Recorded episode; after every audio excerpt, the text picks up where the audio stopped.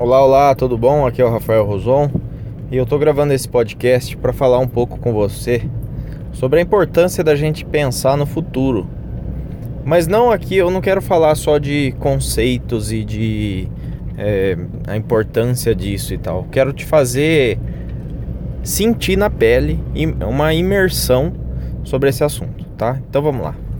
É, hoje você imagina a sua fazenda tá? Imagina aí o seu negócio que você tem hoje.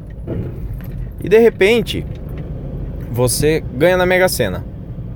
Tá? Você ganha um valor que seja que daria para você multiplicar por 10 o seu patrimônio.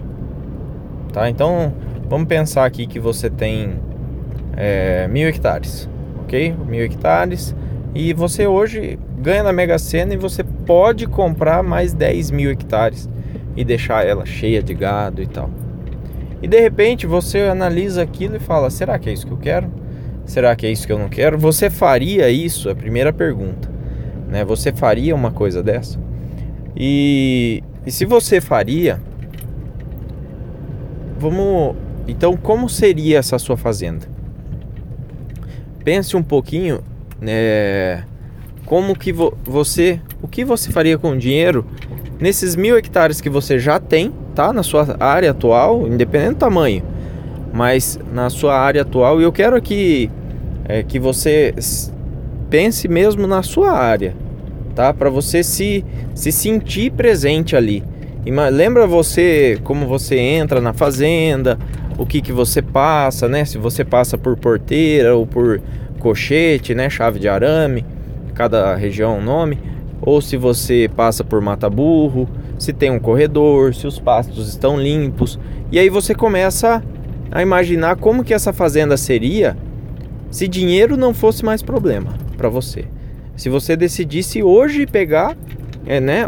Você ganhou na Mega Sena, você fala: "Não, vou arrumar minha fazenda e vou comprar aqui mais um vizinho e outro e tal e vou mudar tudo e vou reformar os pastos que eu quero reformar, aonde eu quero adubar, eu vou adubar e tal. Pronto, você tem uma fotografia do que você quer no futuro, tá? Você acabou de desenhar qual é o futuro que você quer. Agora, você tem então uma meta, tá? Por que, que você precisa ganhar na Mega Sena para fazer isso daí? Por que, que você não começa hoje a fazer já isso? Então, olha só, o que eu quero que você perceba aqui é que você tem o potencial para atingir isso, tá? Não tão rápido como se você caísse no seu colo um montante de dinheiro de uma mega sena, tá? Mas você tem o potencial. Você daqui a 30 anos, quando você já estiver pensando em passar a sua fazenda para o seu filho, a sua fazenda vai estar tá igual tá hoje ou vai estar tá igual você pintou ela agora há pouco?